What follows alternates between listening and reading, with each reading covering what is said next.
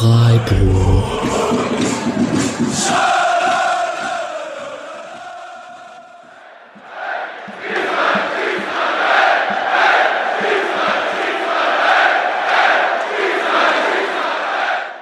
Dann, hallo und herzlich willkommen zur 147. Folge des Podcast Freiburg. Und zwar zum fünften Bundesligaspieltag, bei dem der SC zum ersten Mal seit 22 Jahren am Ende des Spieltags auf Platz 1 steht und von oben der Tabelle grüßt. Äh, ich habe sehr, sehr lange darauf gewartet, dass man äh, diese, diese, dass dieses Feature mal wieder erreicht. Und äh, der Füchseltalk hatte schon so schön gesagt, ähm, dass man jetzt im Kicker-Sonderheft endlich nicht mehr die Eins bei den Spieltagen in Führung sehen wird. Äh, Kicker-Sonderheft-Nerds werden es fühlen. Und um das mit mir zu feiern, sind heute da Patrick. Hi Patrick. Hi Julian. Und Misha. Hallo Misha. Hallo. Und ähm, nun, Patrick, du hast ja jetzt auch schon eine Weile den SC äh, verfolgt. War dir diese Tabellenführung tatsächlich was Wichtiges? Schon ein bisschen. Also man hatte das jetzt irgendwie dann doch häufiger mal in den letzten Jahren, dass das mal während dem Spiel so war. Und dann hat man ja irgendwie immer gesehen, dass auf den Tribünen fleißig Screenshots im Stadion gemacht wurden, damit man irgendwie diese Live-Tabelle hat und das jetzt halt tatsächlich einfach dann gedruckt zu sehen, dann wahrscheinlich Anfang nächster Woche in allen Zeitschriften und so. Ist mir völlig egal, dass es nach fünf Spieltagen ist. Es ist einfach sehr, sehr cool, da halt Freiburg ganz oben zu sehen. Damals war es nach dem ersten Spieltag, von daher ist das ja auch schon mal ein bisschen was Bedeutsameres. Mischa, wie geht es dir damit? Genau, es ist nicht nach dem ersten Spieltag. Ich finde, das macht es irgendwie nochmal noch mal deutlich netter. Und komm, nächste Woche zu Hause gegen Gladbach. Da könnte es nach dem sechsten Spieltag ja auch noch der Fall sein. Ich weiß gar nicht, gegen wen Dortmund spielt, weil die Tordifferenz, da ist man ja nicht so weit vorne. Aber hey, Leipzig, Dortmund könnte schon auch noch sein, dass es nach äh, Spieltag 6 Freiburg immer noch oben steht. Das wäre natürlich krass. Und ähm, wenn man sich an ein gewisses Gladbach-Spiel von letztem Jahr erinnert, könnte man ja sogar richtig was für die Tordifferenz machen. äh, und ja, also so eine leichte Arroganz darf auch mal erlaubt sein. Wir hatten, ich hatte natürlich auch schon äh, auf, auf meinen mein Hinweis, dass die Bundesliga in dieser Freiburg-Dominanz natürlich langsam langweilig wird. Die berechtigten und üblichen, wir schauen auf die 40 Punkte äh, Tweets bekommen. Ihr habt ja alle, ihr seid ja alle vernünftig. Ich finde, wer nach, äh, wenn nach fünf Spieltagen Erster ist, der darf auch nochmal sagen, warum das überhaupt wieder hergeben. Wir können auch einfach mal durchziehen und gucken, wo es am Ende landet. Ähm, ja, und gerade da, dafür. Darf ich da mal kurz eure Meinung zu hören? Mhm. Würdet ihr sagen, also schon vor der Saison, ist das diese Saison der erste Saison, bei der man primär auf 40 Punkte schauen sollte? Oder ist man nicht irgendwie in einem Anspruch angekommen, dass man sagt, mit dem Kader sollte, ist eine Saison harter Abstiegskampf eher Enttäuschung als irgendwie Standard für Freiburg? Harter Abstiegskampf wäre schon eine Enttäuschung, aber mit der Doppelbelastung rechne ich jetzt damit, dass man so ein bisschen runtergereicht wird und sich dann am Ende wieder so ein bisschen hoch, äh, ja, hochrobbt. Aber wenn jetzt am Ende Platz 12 steht, bin ich halt nicht enttäuscht. Das fände ich sogar, also ja, wäre am unteren Ende der Erwartungstabelle, ich würde schon sagen, so zwischen 9 und 12 wäre das, was ich so erwarte. Drüber fände ich krass. Wenn es 8, 7, 6 wird, drunter würde ich schon auch sagen, boah, dann, je nachdem, wie es mit den Verletzungen jetzt weitergeht, ne, ähm, aber dann wäre es vielleicht ein bisschen enttäuschend mit dem Kader. Würde vielleicht sagen, vielleicht muss man nicht unbedingt die 40 Punkte äh, anpeilen, sondern kann sagen, man sollte so auf die 46, 48 Punkte kommen und dann schauen, ob man da ein paar mehr rauskriegt oder nicht. Ähm, und dafür, dass selbst Streich sich ja einmal ganz kurz dazu hat hinreißen lassen, zu sagen, dass es dieses Jahr nicht nur gegen den Abstieg geht, bis er sich jetzt wieder eingefangen hat und äh, auf die Bildfrage nach der Tabellenführung sofort gesagt hat, dass man irgendwie nur, wenn man Europapokal spielt, dass man dann die Klasse halten muss. Also eine leichte Euphorie ist, glaube ich, sogar ihm im Sommer mal durchgerutscht und das äh, sagt ja auch was aus. Ähm, und uns auch, weil von uns absurderweise ein einziger hat auf äh, einen Sieg von Bayer Leverkusen getippt und das war Alex. Alle anderen waren entweder auf Unentschieden, äh, das waren Urbo, Mischa und ich, soweit ich mich richtig erinnere, oder sogar ein 3 zu 1 Sieg für den SC. Das hat ganz knapp nicht geklappt, aber als einziger zumindest die Tendenz richtig hatte Patrick. Äh, Patrick, zufrieden mit dem Spiel? mit dem Spiel vielleicht nicht in Gesamtheit. Ich muss auch noch mal sagen, ich habe das zwar in der Aufnahme gesagt, aber ich hatte die ganze Woche bei Kicktip eine Niederlage drin und habe das eine Stunde vor Spielbeginn geändert und habe dann doch wieder auf Sieg SC getippt, weil ich gestern einfach ein sehr gutes Gefühl hatte und ich habe das aber in der ersten Halbzeit echt 45 Minuten lang ordentlich bereut, dieses Tipp umstellen. Genau, und wir werden auch zum Spiel kommen. Ähm, vorher ganz kurz als Housekeeping, weil Alex ja noch nicht da ist. Äh, für die nächsten Folgen, wir werden versuchen, alle Euroleague-Spiele zu integrieren, aber wir wissen noch nicht genau wie, ob wir äh, es in die nächste Spieltagsfolge dazu packen und beides besprechen oder wir es schaffen, eine kurze Folge zu jedem Spiel zu machen. So, es wird jetzt zeitlich schon auch eng, auch für uns. Wir gucken mal, wie wir das machen und sagen euch da nochmal Bescheid.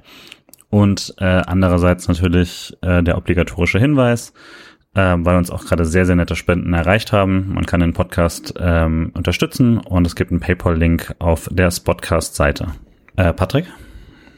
Ich möchte allerdings kurz an der Stelle noch was zu sagen, und zwar ähm, der User Markfight äh, hat bei transfermarkt.de einen, Spenden, einen Spendenaufruf für uns gemacht und äh, hat dem auch eine große Spende an uns folgen lassen. Ähm, das ist super lieb von dir. Ähm, wir wissen es wirklich sehr zu schätzen.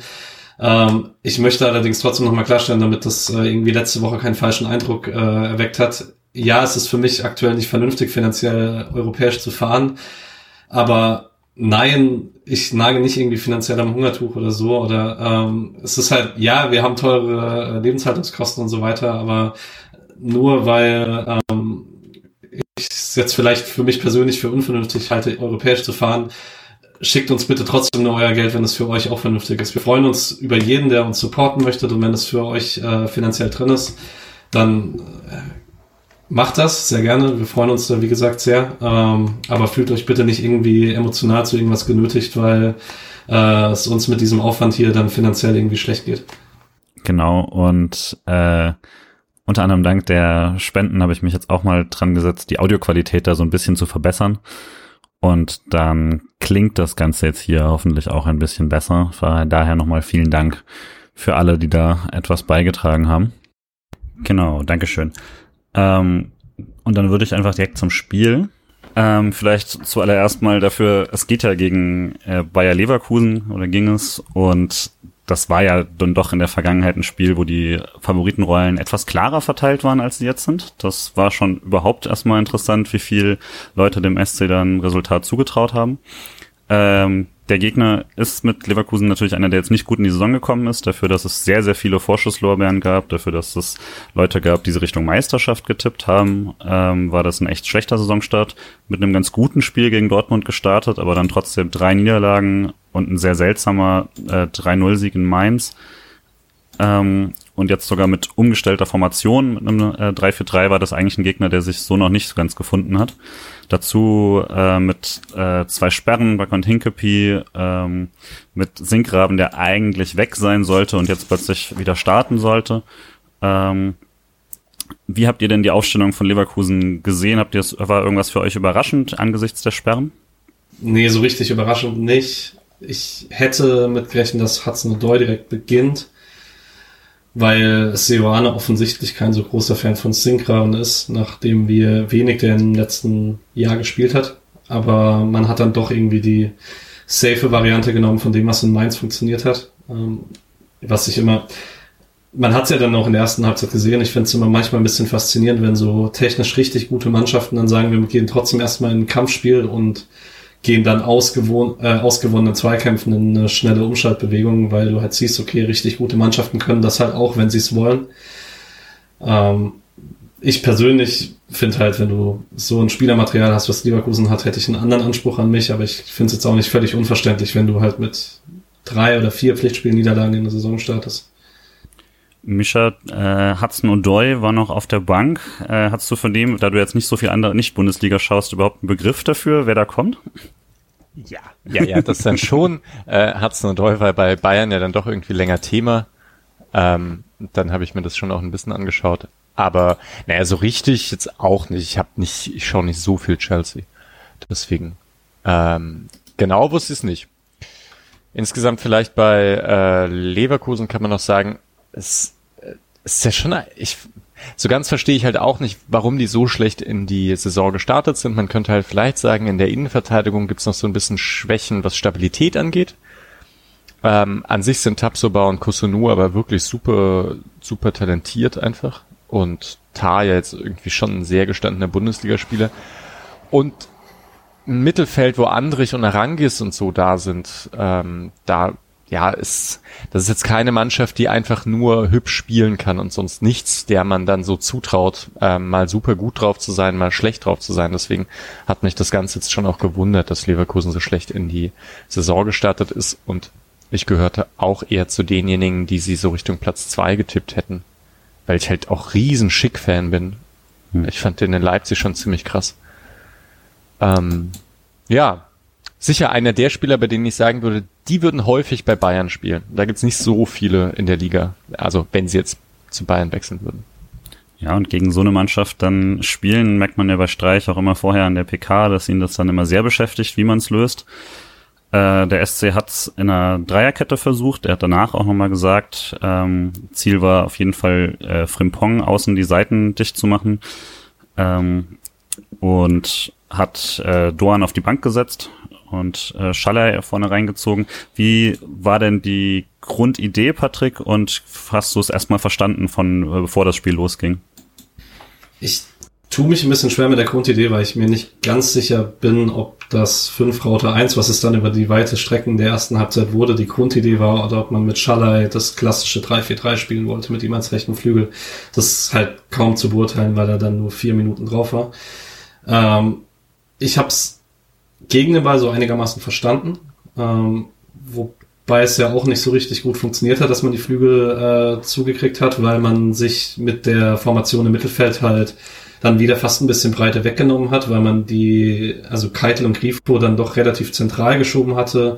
Jong zentral war im Anlaufen und dann hattest du halt außen die beiden Schiebenspieler immer im 1 gegen 1, Sildilia gegen Sinkraben und dann oft auch im 1 gegen 2, weil der Diaby oft, oft hin ist auf diese linke Seite. Und Frimpong ist halt auch dauernd in 1 gegen 1 Duelle gegangen gegen Günther. Und da werden wir jetzt nachher auch noch mal drüber sprechen. Frimpong ist zwar häufiger in Aktion drin, aber allgemein hat es Günther eigentlich noch richtig gut gelöst dafür, was für eine Qualität Frimpong da mitbringt. Aber also ich würde sagen, das, was man Leverkusen wegnehmen wollte, hat man nicht so richtig geschafft, es ihnen wegzunehmen. Man hat es verhindern können, dass sie hinter die Kette kommen, das auf jeden Fall. Aber ja, ich weiß nicht, und allgemein vielleicht zum äh, System von Freiburg werden wir nachher nochmal sprechen.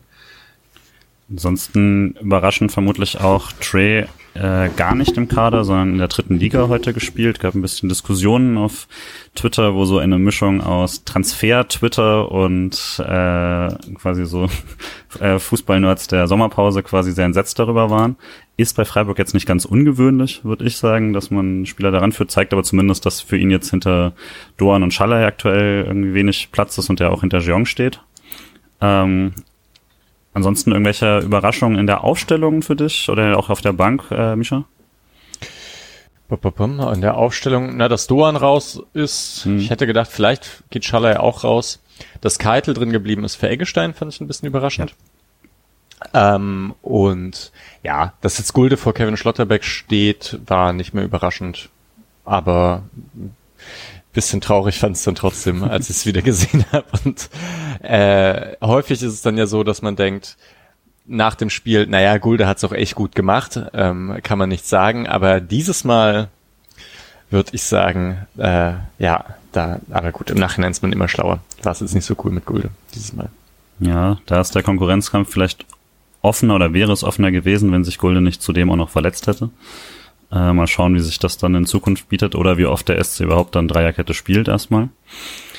Aber ja, zumindest in dieser klassischen ähm, auf dem Papier klassischen 3-4-3-Formation und die sich dann ein bisschen anders darstellte, ging es dann raus, eben mit Lienhardt, Ginter Gulde hinten und beziehungsweise Gulde eben links. Und äh, auch überraschend für mich immer noch, dass Leute den, also auch so Sky hat den kurz rechts gehabt und Kicker hat den konsequent irgendwie rechts. Äh, hat man jetzt, glaube ich, mhm. oft genug gesehen, dass das nicht die Idee ist. Aber genau, Günther Sidia außen und äh, Höfler Keitel auf der Doppel 6 slash 8. Ja, Patrick? Würdet ihr jetzt mal unabhängig vom Gulde-Spiel gestern, ist ja die Frage immer, ähm, wenn, wenn du sagst, du willst Dreierkette spielen, ist es jetzt wichtiger, dass du mit äh, Kevin Schlotterbeck sozusagen den spielstärkeren Innenverteidiger hast über Gulda und dafür musst du Lienhardt auf die linke Innenverteidigerposition spiel, äh, stellen in der Dreierkette, die dir vielleicht nicht so sehr passt mit ihm?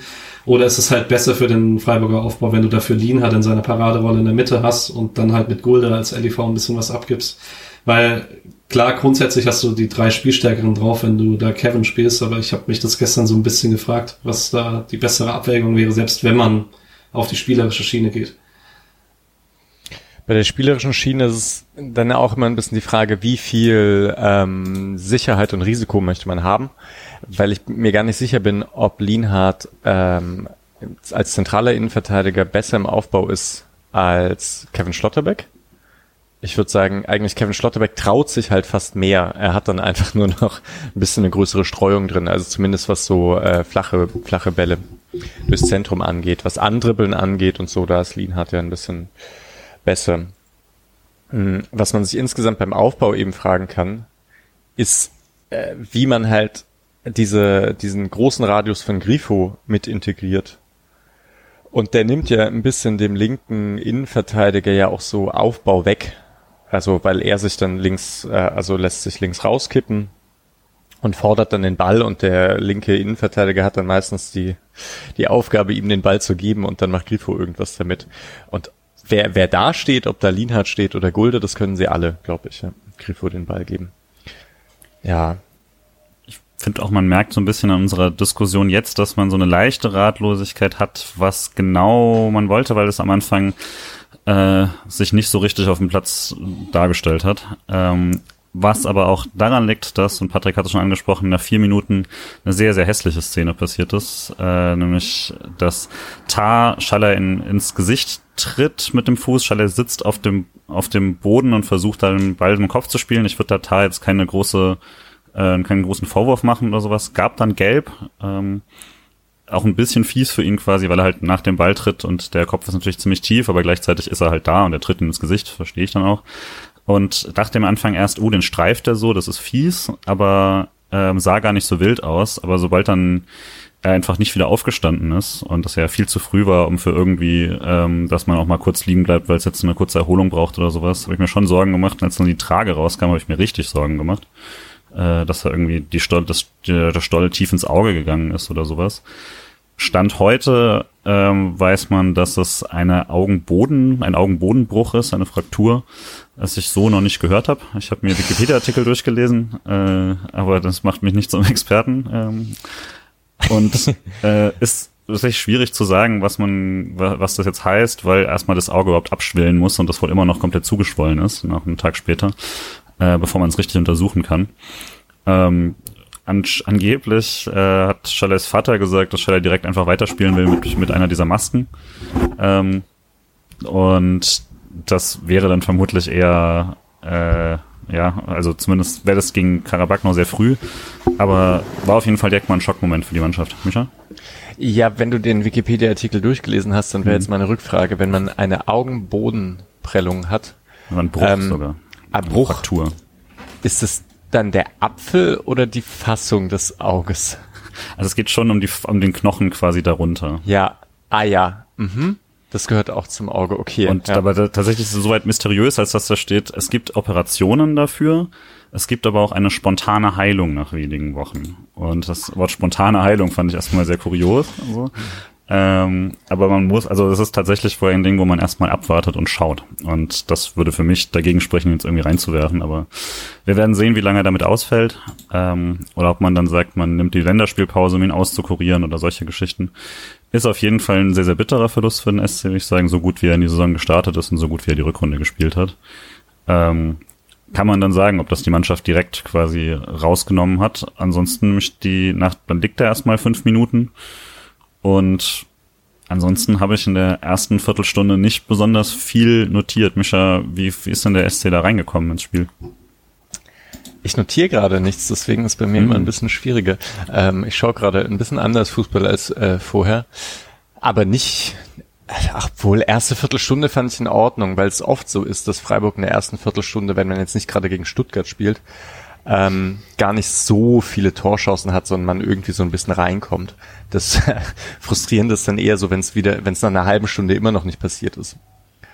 Weil, also auch wenn Freiburg jetzt also die, die Erwartungen so ein bisschen gestiegen sind und so, finde ich Leverkusen halt immer noch eine ziemlich krasse Mannschaft. Und wenn man dort dann defensiv so stabil steht halbwegs, ist es schon mal irgendwie für mich auch ein gutes Zeichen. Ich habe auch immer ein bisschen Angst, dass man mal nach, nach 30 Minuten 2-3-0 hinten liegen kann gegen Leverkusen, wenn irgendwie nicht äh, vernünftig verteidigt wird. Patrick, würdest du sagen, so zumindest das defensive Stehen, also klar, das klassische bis zum 1-0 haben wir kein Tor kassiert, äh, ist, ist immer einfach zu sagen, aber würdest du sagen, erstmal der SC hat zumindest diesen defensiven Ansatz auch umgesetzt? Ich würde sagen, ja. Also aus, wenn Leverkusen aus einem geordneten Aufbau rauskam, sah das ganz ordentlich aus. Hm. Ähm, ich fand dann trotzdem, also ich würde dann an der Stelle vielleicht kurz einen Punkt aufmachen, was man mit Ball gemacht hat, weil eines der Hauptprobleme ist halt, wenn du keine Idee mit eigenem Ball hast, dann ist es gerade gegen eine Mannschaft wie Leverkusen halt auch schwierig, selbst wenn du aus der Ordnung raus defensiv stabil stehst, weil du halt die ganze Zeit im defensiven Umschalten bist, wenn du jedes Mal den Ball verlierst, wenn du ihn mal hast. Ähm, und das war halt relativ früh zu sehen, dass Keitel dann im eigenen Aufbau sehr weit nach rechts geschoben ist, äh, Grifo weit nach links hinten, wie immer, und dann Sildilia und Günther super hochgeschoben haben. Ähm, und Jeong war dann so hinter Gregoritsch und ähm, wie schon in der Vergangenheit häufiger, ich erinnere mich an ein ganz schlimmes Spiel in Bremen mit Santa Maria auf dieser rechten Rolle im 5 Raute 1 und auch mal in Bielefeld, als man so eins so verloren hat.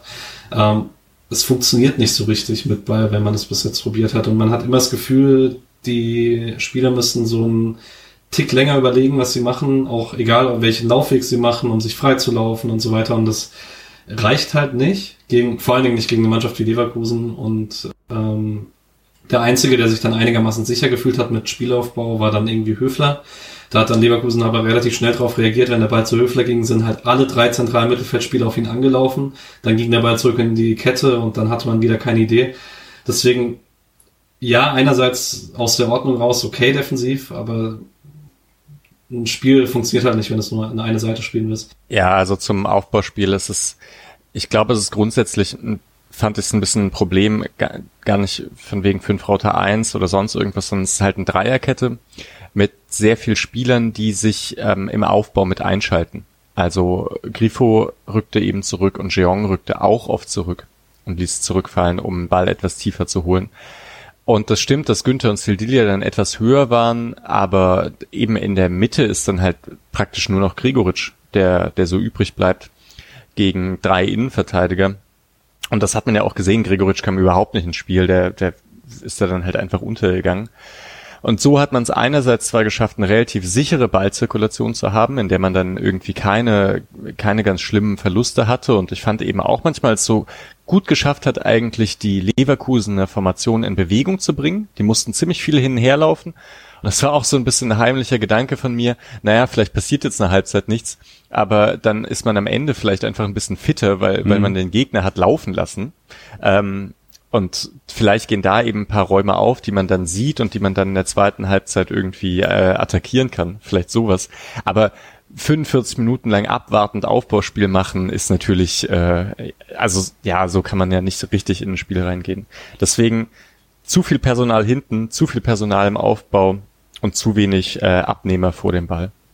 Wobei man auch sagen muss, dass das natürlich alles schon darauf fußt, dass Leverkusen wirklich vollkommen okay damit war, sich nach hinten äh, oder nicht unbedingt hinten, aber äh, den Ball abzugeben und ähm, auch klar dann Mittelfeldpressing zu betreiben, aber ähm, später auch mal Angriffspressing, aber nicht darauf fixiert waren, den Ball zu haben und dass dass der Champions Leagueist zu Hause gegen Freiburg das macht, ist zumindest jetzt auch recht neu, muss man sagen. Das ich fand es nicht unerwartet nach dem Spiel gegen Mainz und nach dem Saisonstart, dass man jetzt sagt, okay, das hat funktioniert, das machen wir nochmal aber ist schon relativ krass, dass man äh, da teilweise auf 60 Prozent Ballbesitz Freiburg kam in der ersten Halbzeit und äh, Leverkusen das da so sich zurücksehen konnte. Das liegt aber auch daran, dass sie eben schon relativ früh, 15. Minute, faktisch 10. Minute, wenn man die Nachspielzeit quasi bedenkt, die durch die Schallerverletzung entsteht, äh, in Führung gehen.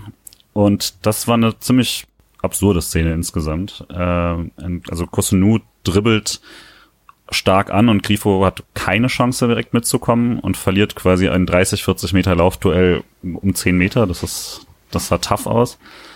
Und dann geht aber auch niemand raus. Ich habe mir jetzt noch ein, zwei Mal angeschaut und das wirkte für mich eigentlich so, dass dass klassischerweise jetzt der Innenverteidiger voll raufdrücken würde, also ein Lienhardt oder Ginter würden, wären dann bei der einen Ballberührung im Strafraum vollkommen raufgegangen und dann hätten die anderen nachgeschoben und den ersten offensichtlichen Pass verhindert. Gulde bleibt nur am quasi eigenen Mann und versucht da den Pass zuzustellen, gibt Kusunu sehr, sehr viel Raum. Und dann hat er, dann sieht sehr, sehr blöd aus für Gulde. Äh, erst nicht richtig weggeköpft kriegt, immerhin da direkt den Zweikampf nicht verliert und ihn dann so im Fallen versucht ins Auszuklären, denke ich mal, aber ihn stattdessen genau zu dem hierbei spielt. Und der macht ihn dann rein. Mischa, wie hast du das Tor gesehen? Ich finde das sehr gut, wie du das ähm, beschrieben hast mit Gulde vorher. Also der verteidigt so ein bisschen, wie man das kannte jetzt vor, ich weiß nicht, wann war denn diese Saison mit Koch auch, hm. in der man einfach sehr, sehr tief und sehr passiv verteidigt hat die ganze Zeit. Also man lässt irgendwie die man lässt die Gegenspieler halt kommen, stellt eigentlich so die Pässe zu und ähm, hofft darauf, dass der Pass irgendwann kommt und fängt ihn dann ab. Äh, und da gab's ja auch schon blöde, blöde Situationen, wie so ein Skiri, der einfach durchläuft und irgendwann mal abzieht oder so, ne? Weil, und damit, und das in dieser, in dieser passiven Verteidigungshaltung eben nicht vorgesehen ist, dass jemand das dann alleine macht. Ähm, und das hat mich halt auch schon ein bisschen geärgert, weil ich würde sagen, also natürlich muss man es nicht machen wie Nico Schlotterbeck, immer sofort in den Zweikampf gehen, auch wenn man, ja, weil eben, also wenn man nicht Nico Schlotterbeck ist, dann verliert man den auch häufiger mal. Aber das fand ich zu passiv verteidigt, äh, weil Kosono eh schon irgendwie durchgerannt ist. Das auf die eine Seite ganz hinten. Ähm, vorne, wenn ich das richtig im Kopf habe, ist es hin und wieder passiert, dass ähm, drei, drei Freiburger Stürmer die Dreierkette angelaufen sind und dann ähm, ist Andrich oder nee, einer der Achte ist gerne mal zurückgefallen bei Leverkusen, wurde angespielt und hat dann einen Doppelpass mit einem vorbeisprintenden Innenverteidiger gespielt. Also ich glaube, das war ja auch genau diese Situation. Also da stimmte dann schon auch was im, im Pressing in der ersten Linie nicht, wo man sich vielleicht hätte schon äh, früher fallen lassen müssen. Dort schon. Gulde dann nicht mehr, finde ich. Ja, würde auch fast sagen, dass es äh, da, also es ist Freiburg untypisch, dass man beim Anlaufen der ersten Linie sich bewusst eine Unterzahl schafft und die nicht irgendwie mit Deckungsschatten abdeckt oder so. Und du hast dann halt eben Grifo, Jong und Gregoritsch, die auf die erste Dreierreihe anlaufen. Und dann hattest du ja dahinter eigentlich Höfler und Keitel für die drei ZMs von Leverkusen, weil du halt Günther und ähm, Sildilia breit lassen wolltest ähm, und aber irgendwie auch aus der Innenverteidigung jemand rausrücken lassen wolltest, weil du sonst halt die Gefahr läufst, dass du dann äh, Diaby direkt eine Schnittstelle aufmachst und dadurch warst du dann halt immer da in Unterzahl und konntest auch einfach Andrich nicht folgen, weil du sonst im Mittelfeld eine Lücke aufmachst. Ähm, schwer zu lösen wahrscheinlich. Ich glaube, gegen einen schwächeren Gegner löst du es damit, dass du einen Innenverteidiger gegen den gegnerischen Ball, äh, Spielaufbau ein bisschen weiter rausrücken lässt und da einfach ein bisschen ins Risiko gehst. Und ich glaube, dass man das gegen Leverkusen vermeiden wollte. Aber hat dann dafür gesorgt, dass ich, also außer mal zwei, drei Aktionen, wo man gegen Radetzky durchpressen konnte, weil der einfach sehr schwach am Fuß ist, wo man sich einen Einwurf erarbeitet hat. Sonst hatte ich nie so richtig das Gefühl, dass man Leverkusen irgendwie unter Druck bekommen hat in der ersten Halbzeit. Ja, der, so ein gerade erwähnter Spielzug ist dann auch fünf Minuten später einer, der nochmal also wo es nochmal richtig schlecht aussieht mit der tiefen Abdeckung für Freiburg, wo Diaby so freigespielt wird und Gulde da auch wieder komplett entkommt. Da stand ja. er dann im Abseits knapp, äh, war aber auch so ein, das, das würde ich tatsächlich sagen, einer, der, der kann dann auch immer gut so durchrutschen, da kann er auch noch Onside sein und dann wird's äh, tatsächlich schwieriger, aber auch da Lienhardt in der Innenverteidigung hat das dann ganz gut geklärt noch. Ansonsten waren nicht so viele Szenen in der ersten halben Stunde groß. Wir hatten nochmal, weil wir es schon mal drüber hatten, ein wunderbares Beispiel für eine dieser Einwurfsverlagerungen von Sidia, wo er auf der rechten Seite einen Einwurf hat und daraus wird quasi eine Verlagerung rüber auf den linken Anker ähm, und der dann noch, das dann einmal zurückgespielt wird und dann kommt dieser ganz gute Freistoßposition bei raus, weil sich Sidia da den Ball schnappt und gefault wird. Aber dann auch so eine Halbzeit, wo nicht viel läuft, der Grifo-Freistoß landet in der Mauer ich fand in der Phase tatsächlich Sidia ganz gut, weil er immer mal wieder so Läufe hatte, wo ich dachte, ey, wenn jetzt der Ball kommt, aber dann haben so die Keitel-Jeong-Kombinationen nicht so geklappt, dass dann quasi das so klatscht, tropf und dann kann der eine den noch äh, quasi tief in den Lauf schlagen, obwohl Sidia eigentlich genauso gelaufen wäre. Hat er auch ein, zwei Mal die Arme hochgehoben. Aber war eigentlich ganz zufrieden mit ihm auf und ab natürlich, hatte auch so seine, seine Schwierigkeiten in manchen Sachen. Generell, so zumindest die ersten 35 Minuten, habe ich jetzt keine größeren Szenen zu besprechen, wenn ihr irgendwas habt. Nee, ähm, nee aber es ist ganz gut, dass du es sagst, weil, weil man eben, also dadurch, dass Freiburg halt schnell irgendwie hinten liegt, man so das Gefühl hat, oh Mann, es passiert nichts und dann äh, hat man immer diesen Blick drauf. Aber man kann ja auch insgesamt sagen, okay, von den Chancen her leichtes Übergewicht Leverkusen, zwei gute Szenen, Freiburg gar keine richtig gute Szene, aber insgesamt passiert wenig in dem Spiel und das ist jetzt nicht so nicht so schlecht für ein Auswärtsspiel in Leverkusen, also kein Desaster oder so. Dafür, dass halt ganz viele nach der ersten Halbzeit komplett frustriert waren und so. Ja, es ist halt, glaube ich, es ist, äh, gerade als Fan ist es sehr viel Frustrationsfaktor, wenn du viel den Ball hast und damit nichts passiert. Äh, mhm. Ist, glaube ich, noch angenehmer, wenn du irgendwie einen Gegner hast, der dich hinten reindrückt und du verteidigst die Szene irgendwie in letzter Linie weg, weil du dann das Gefühl hast, okay, du hast da aktive Aktionen für dich, die funktionieren, aber das Gefühl hatte man in der ersten Halbzeit leider gar nicht. Und was, glaube ich, immer dabei kommt bei so einer Halbzeit, sind die letzten zehn Minuten vor einer Halbzeit sind äh, mit am wichtigsten für das Gefühl der Halbzeit, natürlich nach dem Ergebnis, aber dann, und die letzten zehn Minuten sind die, wo dann Leverkusen sich tatsächlich mal Chancen auch ähm, erarbeitet. Frimpong setzt sich einmal gegen Gulde und Günther da außen durch, was nicht passieren darf zu zweit. Ähm, und Schick gewinnt noch, ich weiß nicht gegen wen, ich glaube Lienhardt, aber kann auch Ginter sein als Vorlage, als quasi Vorschau für das Tor später äh, in der Mitte und bringt ihn da aufs Tor und Flecken kann ihn dann zur Ecke klären. Ähm, und aus dieser Ecke kommt dann Leverkusen hätten da gerne einen Elfmeter gehabt und ich kann zumindest sehen, was sie da meinen, auch wenn ich nicht glaube, dass das reicht für den WEA, aber das ist ja oft so ein bisschen Münzwurf, ähm, weil dann viel gehalten wird. Gulde hält sich danach das Knie und Lienhardt kriegt einen auf den Kopf. Ähm, Gulde zerrt auch ziemlich dabei, würde ich sagen aber ist vermutlich die Szene, wo er sich dann auch äh, das Band, was jetzt anscheinend verletzt sein soll, äh, da schon verletzt, weil danach sieht er auf jeden Fall deutlich langsamer aus als vorher. Ähm, Patrick? Allgemeine Meinung von euch, unabhängig von der Ecke. Findet ihr es vernünftig vom SC, dass äh, sagt, hey, Gulde kämpft dich um jeden Preis durch, dass man das Wechselfenster nicht verbraucht, damit man in der Halbzeit wechseln kann, weil das war offensichtlich der Antrieb. Oder, also, ich dachte mir in der Szene, hey, wenn es halt, also gerade weil ja klar war, dass noch eine lange Nachspielzeit kommt, wechsel halt doppelt und bringt Doan dann auch direkt. Ist halt scheiße für den Spieler, der dann raus muss, oder halt bringt Eggestein und Doan direkt. Ist scheiße dann für Keitel in dem Fall. Kann man aber kommunizieren, dass man sonst das in der Halbzeit gemacht hätte, aber ich fand es ein bisschen unvernünftig. Vor allem, ich glaube, in der zweiten Halbzeit hat man dann ja gar nicht mehr alle Wechselslots verbraucht, oder? Ja, man hat einen weiteren Doppelwechsel noch gemacht, also man wäre gut hingekommen. Aber genau. klar, das weißt du vorher nicht. Aber, ja. ja, das stimmt, das weiß man vorher nicht. Ähm, ich denke aber auch, also es ist ja natürlich immer schwierig einzuschätzen, was die Ärzte da gesagt haben bei Gulde. Ob die halt denken, okay, das äh, haut schon hin. Oder man macht da mehr kaputt. Ich find's auch meistens komisch, wenn's also gerade ja irgendwie was äh, am, am Bein, am Knie ist, dass man ständig belasten muss, dass man das dann weiter belastet. Ja. Und es waren schon, also mit der Nachspielzeit war es eine knappe Viertelstunde, die er sich da durchgequält hat. Und auch, muss man sagen, in der 41. sah er wieder sehr schlecht aus und dann will ich ihn da schon in Schutz nehmen, weil, also da macht ihn Diaby einfach nass und also Gulde ist, war nie der schnellste und hatte auch schon mal ein Spiel gegen Leverkusen, wo er auf der anderen Seite ganz schlecht aussah. Aber das war für mich sehr, sehr deutlich, dass er da einfach das Bein nicht mehr rechtzeitig bewegen kann, da noch deutlich unbequemer aussah. Äh, Diaby mit einem richtig guten Flachschuss aus so einem spitzen Winkel, Flecken sehr schnell unten. Ähm, und kurz vor Halbzeit noch eine, eine so eine Eckenvariante, einfach nur so flach reingespielt, die darf eigentlich nicht durchkommen. Ähm, wird dann auch abgefälscht, aber trudelt so knapp am Eck vorbei. Ähm, ja, Patrick? Ganz kurz äh, zu der Szene vielleicht, um ein bisschen Freiburg in Schutz zu nehmen. Da ist Gulde kurz in Behandlung und man hat das ganze Spiel durch bei Standards Mannbezug gespielt und mhm. Gulde war in der ersten Halbzeit gegen Schick und normalerweise musst du dann halt, wenn dann der Gegenspieler von Schick draußen ist, musst du es halt irgendjemand anders machen und lässt du irgendeine andere Lücke zu und nicht die beim besten Stürmer beim Gegner, aber das äh, dürfte auf jeden Fall die Erklärung für. Normalerweise siehst du es bei Freiburg nicht, dass jemand komplett frei steht nach einer gegnerischen Ecke. Ist auch ziemlich äh, Luxus, ne, dass ich jetzt sage, sowas darf nicht passieren, als ob nicht irgendwie die Hälfte der Bundesligisten jede Woche auf, auf Twitter schreibt, wie das, wie kann das denn schon wieder passieren oder wie später äh, jeder Gegner äh, die kurze Ecke gegen Freiburg nicht dicht bekommt.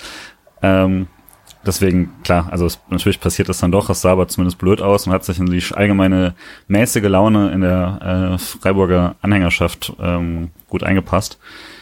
Ansonsten war dann zum Glück irgendwann endlich Halbzeit. Mischa hatte ja schon gesagt, man hat da nicht allzu viel zugelassen und das war jetzt nicht toll, aber auch nicht schlimm. Ich hatte schon, ich war ziemlich frustriert, weil ich einfach das Gefühl hatte, dass man, das hätte man tatsächlich, wenn man jetzt nicht die Halbzeit gehabt hätte, da wäre auf gar keinen Fall irgendwann mal ein Freiburger Tor rausgesprungen äh, im Rückstand. Das muss, es hatte schon den Eindruck, dass man irgendwie versucht, die Zeit rumzubringen, bis endlich Halbzeit ist und man das irgendwie wieder gerade biegen kann. Hat man dann ja auch ein bisschen gemacht, aber zumindest war jetzt, also ich fand die erste Halbzeit da schon auch gegen einen starken Gegner enttäuschend. Weniger wegen dem Resultat, sondern einfach, weil ich dann doch nicht gewohnt bin, dass, es, dass der SC keine richtige Idee hat, wie er es anders machen kann.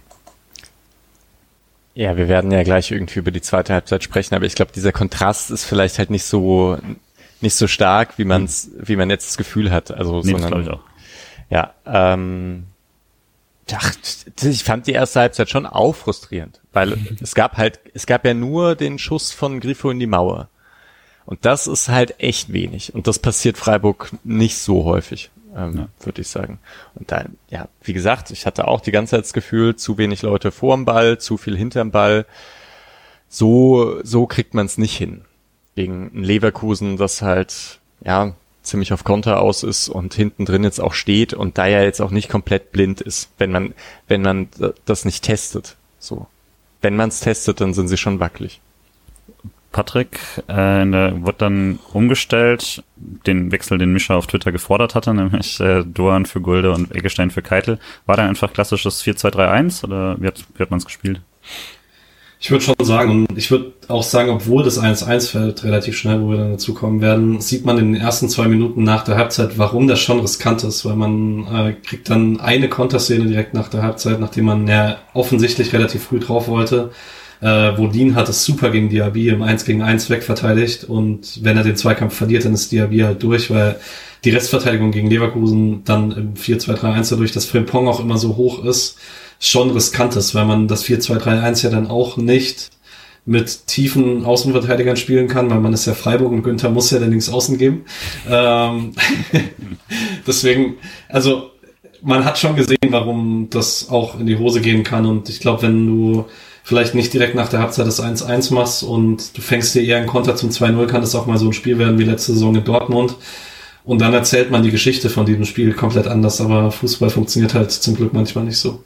Ja, ja ging schon vor dem Tor auch, also der erste Angriff, den Freiburg dahin gelegt hat, war eigentlich auch schon mal ganz nett, zumindest zum Ansehen. Dafür, dass es tatsächlich keinen einzigen Vergleichbaren gab in der ersten Halbzeit zumindest, war das ein ganz gutes Zeichen.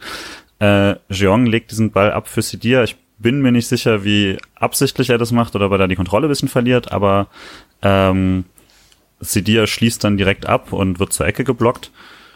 Und tatsächlich ein Problem der, der ersten Halbzeit ist ja auch, wenn man da vorne einfach, also Streich hat gesagt, zu Ball äh, unsicher, ich würde schon sagen, auch einfach überhaupt nicht im gefährlichen Drittel wirklich äh, mal war. Wenn man so stark mit Standards ist, dann muss man sich die halt auch irgendwie erarbeiten. Und das hat dann gleich mal äh, gut funktioniert. Ähm, Ecke Grifo, Kopfballtor Ginter. Hat man irgendwas groß anders zu sagen? Hat jemand eine gute Kopfballanalyse? bei bei ähm, äh, hier Dingens alle Spieler alle Tore. Danach wird dieser Kopfball von Ginter auch nochmal extra gewürdigt. Hm. Zu Recht. Voll. Krass. Also voll krass. Das ist so, das ist eine Art, in Kopfball zu gehen und eine Fokussierung auf den Ball, die ich so äh, irgendwie verbindet man das ja auch gar nicht so sehr mit Ginter, finde ich. Ähm, Streich hat das hin wieder gesagt, dass der halt mit richtig Überzeugung in so Kopfballduelle ähm, auch offensiv geht. Und ich glaube, das spricht ja auch schon immer bei dem, bei dem ersten Tor gegen Augsburg an, äh, dass Ginter da geschossen hat. Aber das zeichnet ihn aus, auch mehr als jetzt so Nico Schlotterbeck oder so, bei dem man das auch erwarten kann. Der Ginter einfach stark. Ja, war auf jeden Fall ein Auftakt nach Mars, ähm, wie man so schön sagt. Ich fand halt auch bei dem Kopfball, also da geht ja auch noch ein hohes Bein quasi rein, oder nicht, nicht strafbar per se, aber relativ hoch und der null Rücksicht darauf, sondern den, den Kopf da direkt rein. Ähm, und ja, also ist vielleicht dann muss man dann später beim, äh, beim späteren Ausgleich nochmal äh, drüber reden, über seine Kopfballstärke oder nicht, aber trotzdem, das war auf jeden Fall Bombe. Ähm, also und ein Fußballmoderator würde jetzt eigentlich sagen, ein Tor des Willens. Wahrscheinlich. Ist auch ah, nicht so falsch, müsst, ne? Äh, ist nicht so falsch. Und ihr müsst jetzt nochmal hier kurz ähm, Ginters Jubel irgendwie. Mhm.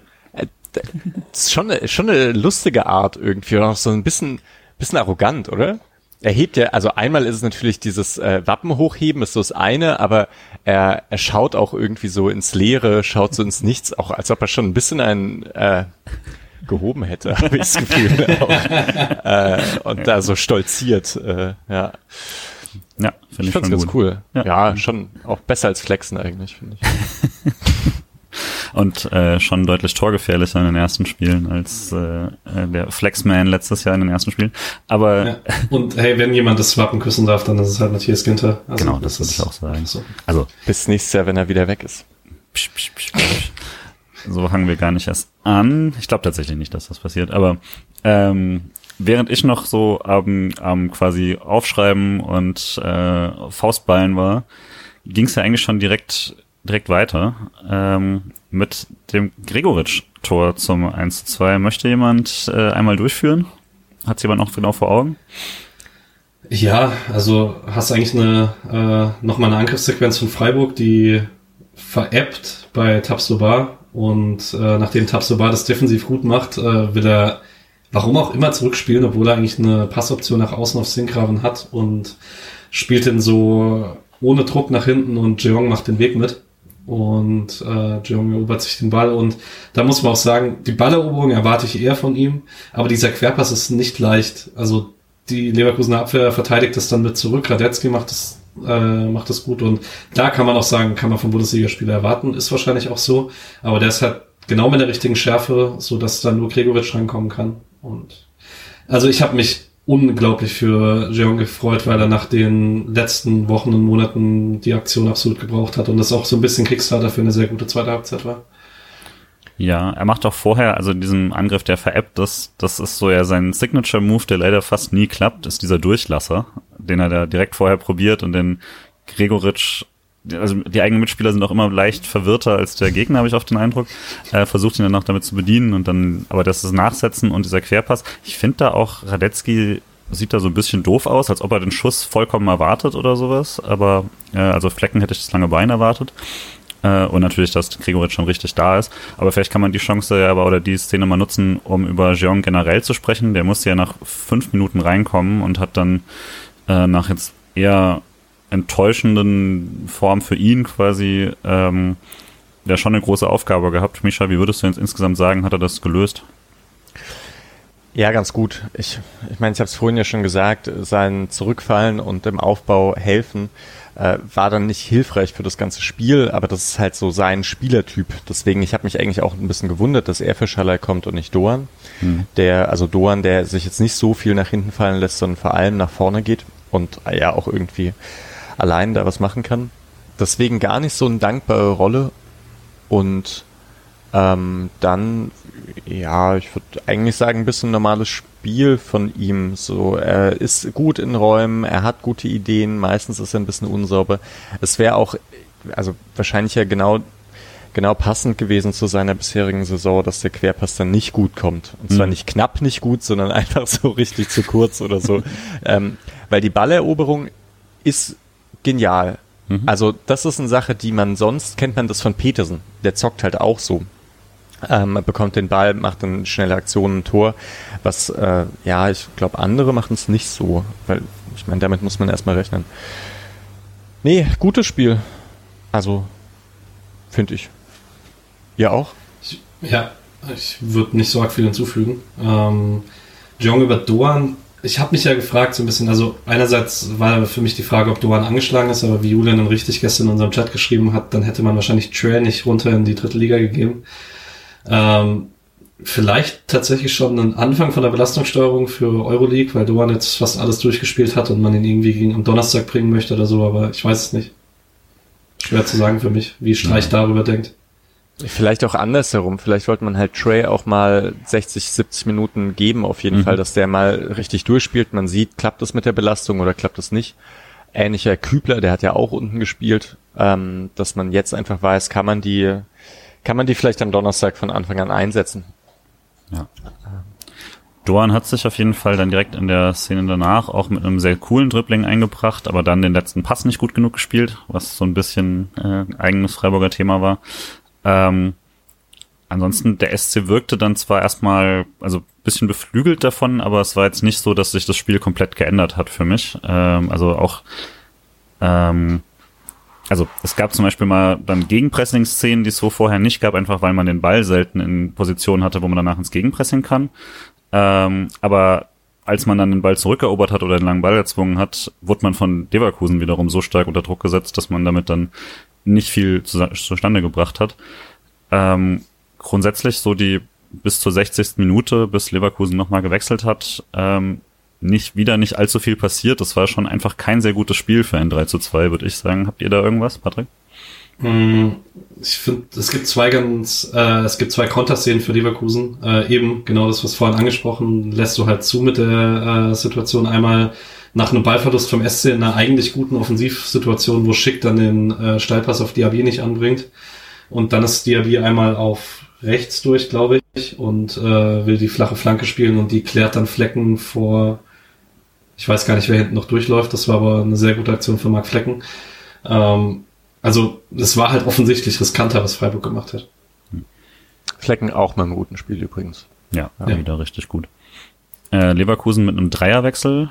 Ähm, äh, Hotzen und Doy kommt, äh, Aranguis und, und Asmun kommen. Ähm, und Leverkusen dann auch in die Viererkette gegangen.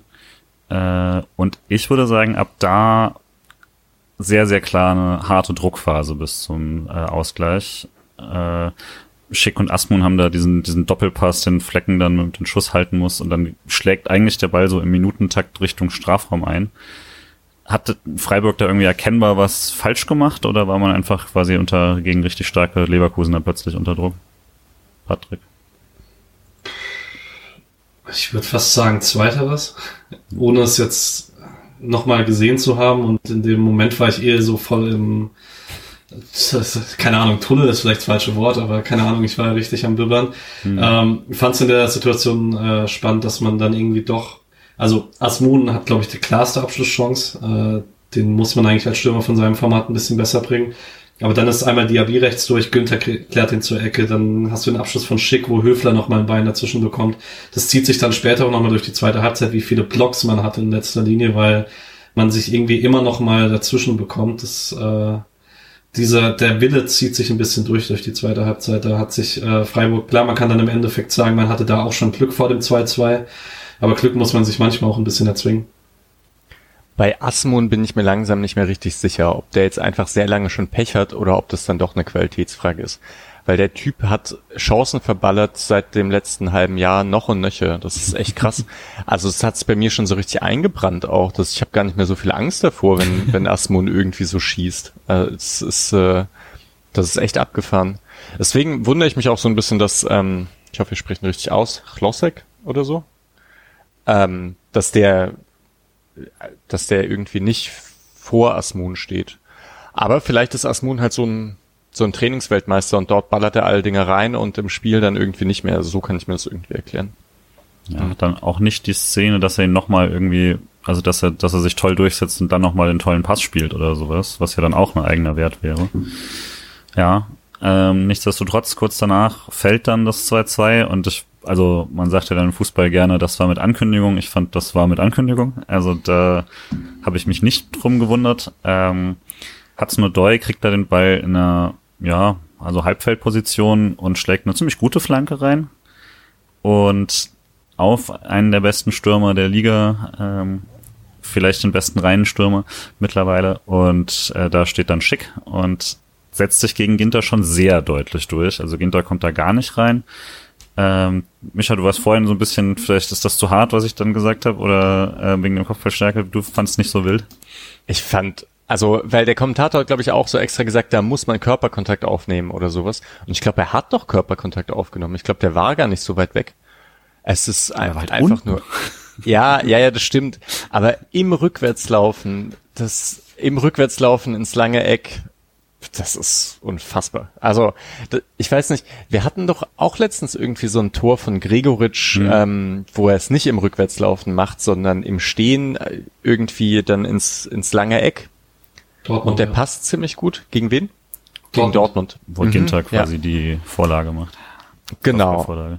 Und da haben wir auch gesagt, unfassbares Tor eigentlich, ne? Und, und Schick macht es in während er hochspringt und zurückspringt.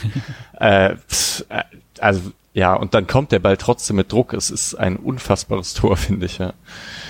Ich finde auch, ähm, dadurch, dass ihr auf links vorbereitet ist, vielleicht noch kurz Sildilia. Ich würde sagen, er kann da gar nicht arg viel machen, weil äh, Odoi macht den Schwenk in die Mitte und äh, Sinkram überläuft dann in der Szene. Ähm, und Sildilia kann sich nicht voll committen, weil er sonst den Passweg aufmacht. Ähm, und dann hast du halt die, die Flanke ist auch wirklich sehr, sehr schön. Die kommt äh, mit gutem Zug, so dass äh, Schick auch genug Druck drauf kriegt, obwohl er ihm nach hinten fallen ist. Also keine Ahnung, natürlich kannst du das in der idealen Welt besser verteidigen, auch von Ginter, aber der hat so einen halben Schritt die falsche Position und dieser halbe Schritt falsche Position reicht halt dem vielleicht besten Reinmittelstürmer der Liga. Ja. Modest also hätte es auch noch zugetraut, dass der so ein Tor macht. Aber sonst gibt's gar nicht mehr so viel in der Liga, bei denen ich denke. Vielleicht Gregoritsch, vielleicht kann er's, aber ja wollte da Ginter auch nicht irgendwie miserabel machen, äh, aber Raus. dafür, dass er, dass er halt bisher wirklich die absolute Bombensaison äh, gespielt hat, war ich dann ein bisschen überrascht, wer es war äh, in der Wiederholung und das halt auch nicht hochkam quasi zum Kopfball. Ähm, aber er war halt auch wirklich ein scharfer Ball da von der aus der aus dem Halbfeld trotzdem dann 2-2 und direkt danach hätte es eigentlich auch nochmal klingeln können. So Günther hat nochmal so einen ganz schlimmen Ballverlust. Äh, Diaby spielt Lina hat richtig schwindelig und der Schuss dann gerade noch zur Ecke geklärt. Ähm, und Freiburg dann schon, würde ich sagen, ziemlich unter Druck äh, weiterhin. Kriegt dann aber auch zum ersten Mal so richtig Kontersituationen. Also vielleicht, weil Leverkusen dann auch jetzt nach der Umstellung halt so weit aufgemacht hat. Eggestein wird einmal im 2 gegen 2 gefault und kriegt keine, also es gibt keine äh, gelbe Karte für Andrich, da war ich ein bisschen sauer, das fand ich sehr klar. ähm, Andrich. Also, verdient eh meine gelbe Karte. ja, vor allen Dingen, er hat dann Liebling. später nochmal die Aktion, wo er den Freistoß, die schnelle Ausführung blockt, äh, wo genau dafür Gregoritsch vorher die gelbe gekriegt hat. Ja. Ähm, Linie war manchmal ein bisschen komisch. Linie war manchmal ein bisschen komisch. Direkt aber aus dieser Aktion, wo Eggestein dann immer in den Freistoß bekommt, äh, wird dann, wird dann eine Ecke. Und jetzt dürfen wir den Bart Simpson Joke machen, äh, wo er immer wieder wiederholen, seine Catchphrase wiederholen muss und unsere Catchphrase ist dann kurzer Pfosten Höfler. Und äh, diesmal noch, noch ein bisschen, also sie konnten es nicht mehr ganz so einfach machen wie früher, wo man einfach auf den kurzen Pfosten schlagen konnte und direkt köpfen. Jetzt muss man da schon anrennen und ihn verlängern. Das heißt, man hat, also man hat zwei Varianten auf dem kurzen Pfosten. Aber es ist immer noch krass, wie gut die, wie gut die funktionieren und wie oft die funktionieren, dafür, dass manche Bundesligamannschaften im Jahr sowas nicht hinbekommen.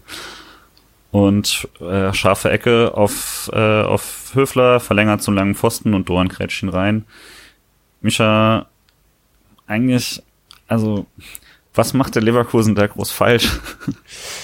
Da, ich fand da das Timing ziemlich gut von Höfler. Mhm. Also, ich würde dieses Mal vielleicht sogar fast sagen, ist gar nicht so leicht zu verteidigen, weil Höfler steht auch echt hoch in der Luft, also noch höher als sonst, habe ich das Gefühl. Ähm, ja, hinten dran ist Doan dann ein bisschen weiter vorne, aber ja, schwer. Gar nicht so leicht. Und ich finde auch vielleicht bei der Ecke vorher mit Ginte, da ist ja auch nicht so, als ob da niemand dran ist oder so. Beide Ecken kommen ziemlich optimal dorthin, hm. wo sie kommen sollen. Ähm, da würde ich jetzt auch Tendenz Richtung Standardstärke Freiburg und nicht, dass es ganz mies verteidigt von Leverkusen. Hm. Auch ja, cool wir verlieren einfach die Duelle. Also ja. Der hätte halt auch direkt in, ins lange Eck sogar können. Ne? Also das war so ein guter Kopfball auch vom Höfler. Der hätte, wenn er, also Doan Grätschen dann schön rein, der wäre knapp am Pfosten vorbei, aber wenn er da nicht ist, dann hätte ich auch einfach erwartet, dass das ein quasi richtig guter Kopfballversuch aufs lange Eck war, der ganz knapp vorbeigeht. Ähm, das war auch schon richtig, richtig stark von Höfler, den man ja sonst, das ist ja das Witzige bei diesen Standards, auf dem restlichen Feld ist der ordentlich, aber ist jetzt nicht so, dass man überall auf dem Feld zittert vor seiner Kopfballstärke. ja. Aber bei diesen Ecken, das ist, kommt so Timing und äh, Präzision zusammen, das ist schon stark. Weil äh, Esil bei Twitter irgendwie äh, Tattoos angesprochen hat, als ich äh, den Post hatte mit Kurzecke Höfler. Ich würde wahrscheinlich Dorn ersetzen, aber wenn ich mir ein Tattoo für diese ähm, für diese Phase, diese Dekade des SC-Fantums äh, tätowieren lassen würde, dann würde da Günther an der Eckfahne stehen, Höfler in der Ecke ver äh, verlängern und dann würde hinten halt Petersen stehen. Aber mhm. das wäre der Spielzug, den ich mir, glaube ich, tätowieren würde. Ich würde sagen, Grifo Günther in dieser Doppeleckenkonstellation. Ja, stimmt, richtig, richtig. Und dann hast du alle drauf. Ja. Ja, ja das stimmt. Und ich dachte nämlich auch, dass eigentlich Petersen da hinten steht. Ja, auch interessant, dass Doan da ist. Und ich glaube, ähm, Sildilia hat hin wieder abgesichert. was, was so ein bisschen verrückt ist, dass Doan äh, steht da, steht da dann am zweiten Pfosten und Sildilia sichert ab. Aber klar, ist ja auch nur dafür, um den Fuß reinzuhalten. Dann. Ja, und dann ist, äh, als wir die Sonderfolge hatten im Sommer, hat äh, Nick erzählt, dass Doan, glaube ich, drei Tore nach Ecken über den zweiten Ball gemacht hat. Also dann aber halt wirklich äh, Eckball einmal geklärt und im Strafraum auf relativ engem Raum direkt wieder ein Abschluss. Aber zeigt er vielleicht auch was dafür, dass er da auch eine Stärke dafür hat, sich äh, zu orientieren, wo der Ball hinkommt, auch unter ein bisschen chaotischen Umständen. Ja, und der SC führt mit letztlich, wenn man ehrlich ist, drei Chancen. Also ja, äh, drei Chancen, drei Tore habe ich jetzt so nicht in Erinnerung, ein SC-Spiel. Das, das ist also selbst bei einer guten Effizienz letztes Jahr, das ist ja schon schon ein bisschen absurd. Äh, auch ein Spiel, wo dann, kommen später dazu, die Expected Goals, die dann immer einmal eingeblendet wurden, so ein bisschen lügen, auch wenn sie stimmen, äh, weil natürlich, also zumindest Tor 1 und Tor 3, wo man aus 30 Zentimetern trifft, sind dann natürlich jeweils 0,8 oder sowas. Ähm, sehr, sehr seltsames Spiel. Und erstmal noch unverändert äh, eigentlich weiter. Diaby immer wieder auch mal Durchbrüche rechts. Ich fand, du hast vorhin gesagt, äh, Günther hat das sehr gut gemacht. Ich war da ein bisschen unzufrieden, wie leicht er das teilweise bekommen hat, auch wenn es ein brutales Matchup ist, Patrick. Äh, nee, ich meinte also vor allen Dingen gegen Frimpong, Günther. Hm. Da hatte man in der ersten Halbzeit sehr viele 1 gegen 1 Duelle. Gegen Diaby sah schlechter aus, das stimmt. Ja. Also Diaby da hatte ich dann, ist auch sehr gut. Ja, klar. Ich hatte schon die Frage, ist das dann so ein wenn jetzt Günther zur WM quasi ist das dann so ein, äh, so ein Spiel, wo man dann vielleicht den Negativpunkt irgendwie draus macht, dass man sagt, okay, gegen so viel Speed und Technik wird's dann doch schwer. Gleichzeitig äh, seine größte Konkurrenz sah jetzt nicht besser aus gegen Frankfurt, muss man fairerweise sagen. ähm, und ja, dann gab also Schick war nochmal frei und hat diese Flanke auf Asmun und Flecken rettet da nochmal. Äh, Flecken, wie schon gesagt, auch Strafraumbeherrschung richtig gut, dieses Spiel. Und nochmal Günther nicht so gut und abgefälschter Schuss fast ins lange Eck. Und dann gibt, reagieren beide Trainer gleichzeitig.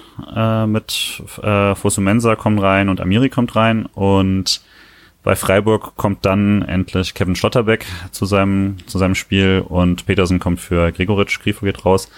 Fünferkette zurück oder habt irgendwas anderes, Patrick? Ja, und auch 5-3-2 hätte ich gesagt. Mhm. Ähm, man hat dann relativ klar das Zentrum wieder zugemacht und ähm, dann aber mit den beiden äußeren Achtern deutlich besser auf dem Flügel ausgeholfen, als man das in der ersten Halbzeit teilweise hinbekommen hat. Ähm, ich hatte das Gefühl, man hat in der Halbzeit drüber gesprochen, obwohl man umgestellt hat taktisch, was in der ersten Halbzeit nicht so gut funktioniert hat, weil man die Fehler dann äh, nicht mehr gemacht hat. Fand generell die letzten zehn Minuten plus Nachspielzeit sahen schon ziemlich gut aus. Also dafür, dass man jetzt eine, dafür, dass, dass man eine Führung verteidigen musste und dass man das äh, teilweise ja echt davor immer wieder Probleme hatte, fand ich, der, das taktische hat dann funktioniert, Micha? Ja, zweierlei vielleicht zu dem, zu dem Wechsel. Ich fand halt Kevin Schlotterbeck einmal richtig gut. Also das war ein, ziemliches Upgrade und zwar auch, was diese Kopfballstärke angeht. Der ist halt groß und der kann das dann irgendwie schon so ganz gut einsetzen. Und dann hatten wir es ja bisher jedes Mal eigentlich, dass wenn Petersen für Gregoritsch kam, dass wir das Gefühl hatten, okay, da fehlt dem Freiburger Spiel dann doch einiges. Und diesmal war das nicht so. Also Gregoritsch war vor ohnehin nicht so in den Spielaufbau durch lange Bälle eingebunden und ich habe mich auch gefragt ein bisschen, warum eigentlich? Na, oder nee, ich, ich wusste dann auch, na, weil man halt flach aufgebaut hat mit der Dreierkette hinten ähm, und dann nicht genug Personal hatte, um lange Bälle auf Gregoritsch zu schlagen. Aber ja, genau, der war dann eh nicht so dominant. Und dann konnte Peterson diese Rolle auch einfach sehr, sehr gut ausüben. Und ähm, ja, äh, ich weiß nicht, ich meine, so viele Szenen hat er dann nicht mehr. Es nur eine, in der vor allem Doan geglänzt hat, ne? Aber ja, das äh, war trotzdem, war ganz gut. Ich würde schon sagen, dass er mehr als eine Szene hat. Das ist jetzt keine, die zu einer Konterchance führt, aber er hat es immer mal wieder geschafft, für ein paar Sekunden den Ball zu halten und dann auch der Abwehr zu erlauben, hinten rauszurücken. ähm, was wichtig war, weil diese Stärke von Kevin Schlotterbeck kam auch zum Teil deswegen gut raus, weil Leverkusen dann die letzten 10 bis 15 Minuten gezwungen war, mit einem langen Ball zu eröffnen, weil Freiburg es dann nochmal gut hinbekommen hat, früh Druck zu geben, was man ja in den 20 Minuten vor dem Doppelwechsel und der Systemumstellung gar nicht hinbekommen hat. Da waren die hohen Bälle ja alle aus dem Halbfeld oder sogar von der Grundlinie und das ist schon nochmal deutlich angenehmer für die Abwehr zu verteidigen. Und Petersen ist halt richtig gut für Kompaktheit gegen den Ball, weil er äh, geringe Abstände hält. Ähm, das ist, das hatte man immer schon das Gefühl, dass so zum Beispiel bei Demirovic das manchmal fast ein bisschen cooler ist, dass der weiter vorne steht, mehr zockt und so und also sich vielleicht auch weiter weg anbietet mit dem Ball. Äh, ohne, wenn, wenn Freiburg den Ball hat und er so nicht den, also dann angespielt werden kann.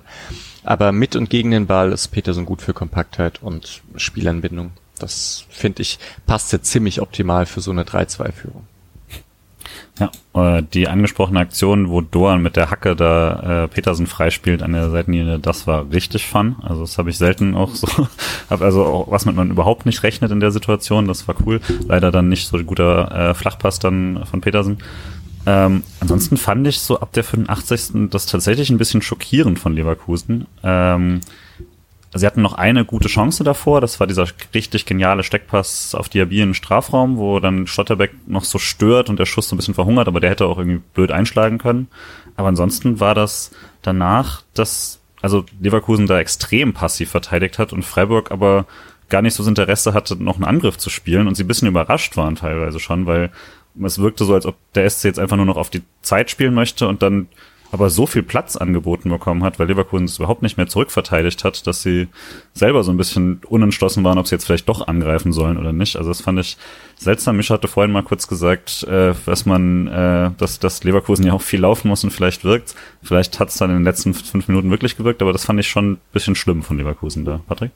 Ich wollte genau den Punkt jetzt gerade Full Circle machen. Äh, ich hatte es letzte Woche davon, dass Freiburg vielleicht noch nicht am Fitnesspeak ist, weil die harten Monate jetzt noch kommen. Nicht unmöglich, dass es bei Leverkusen ähnlich ist. Ähm, aber mhm. ich weiß auch nicht. Ich, ich, ich hatte ein bisschen das Gefühl, dass äh, man da immer Angst hatte, dass man den nächsten Pass aufmacht, äh, macht, was natürlich, die haben zu dritt abgesichert.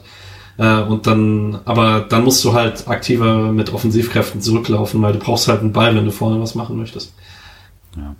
Ansonsten war jetzt eigentlich nicht mehr wirklich eine Chance. Leverkusen ärgert sich nochmal, dass sie ein, zwei Freistöße da nicht bekommen. Hätte ich mich auch geärgert. Das war teilweise seltsame Schiri-Entscheidungen für den SC. Alles jetzt keine entscheidenden, würde ich gleichzeitig sagen, aber ich hätte mich geärgert andersrum, so fair bin ich, muss man dann sein. Hatten einen harmlosen Fernschuss von Fusumensa und ansonsten war das Spiel dann einfach irgendwann so ausgetröpfelt. Ähm, hat mich etwas überrascht. Aber am Schluss steht ein 3-2-Sieg mit am Ende tatsächlich drei echten Chancen und einigen Schüssen und Chancen mehr von Leverkusen, die gleichzeitig auch nicht wirklich über zwei Tore hätten herauskommen sollen, würde ich sagen. Am Schluss dann also doch eher jetzt glücklicher Sieg oder wie verbuchst du den? Ja, glücklicher Sieg. Also ich, du hast vollkommen recht. Mehr als zwei Tore muss Leverkusen auch nicht schießen, aber Freiburg halt eher nur eins. Ja. Im Gegensatz zum Bochum-Spiel oder auch Dortmund und so. Das war also ich glaube, es gab eigentlich noch kein Spiel, in dem Freiburg unterlegen war bisher und dieses Mal schon, finde ich. Äh, ist aber auch egal, also äh, geht halt mal so, mal so aus. Man muss das, glaube ich, nicht überbewerten oder unterbewerten in, in irgendeine Richtung. Ich glaube, Freiburg steht, ähm, also es ist schon ganz gut, dass vier Siege und eine Niederlage sind und nicht irgendwie zwei Unentschieden dazwischen rein oder so. Ähm, aber äh, Saisonstart ist insgesamt gut und man steht defensiv eigentlich meistens ganz gut da und offensiv hat man einfach äh, Qualität von Spielern. Ich würde auch sagen, also ähm, man wird jetzt natürlich viel über Glück sprechen und inwiefern man verdient da oben steht, aber also das zwei Spiele, wo du klar besser warst mit Bochum und Augsburg, auch wenn du gegen Bochum natürlich am Ende ein Gegentor bekommen kannst, aber alles in allem ist es halt ein klar verdienter Sieg gewesen. Und dann hattest du drei Spiele, die insgesamt ausgeglichen sind, bis jetzt halt gestern vielleicht ein bisschen eher Richtung Leverkusen gekippt. Dafür fand ich Dortmund auf 75 Minuten eher Richtung uns gekippt. Und dann hast du halt eins verloren und zwei gewonnen. Das kann halt passieren. Das ist voll okay. Ja, können auch drei Unentschieden sein. Ne? Ja, also denke auch, man hat jetzt vermutlich ein paar Punkte mehr, als man im Schnitt, wenn man diese Partien immer mal wieder spielt, hätte, aber auch nicht absurd weit äh, viel.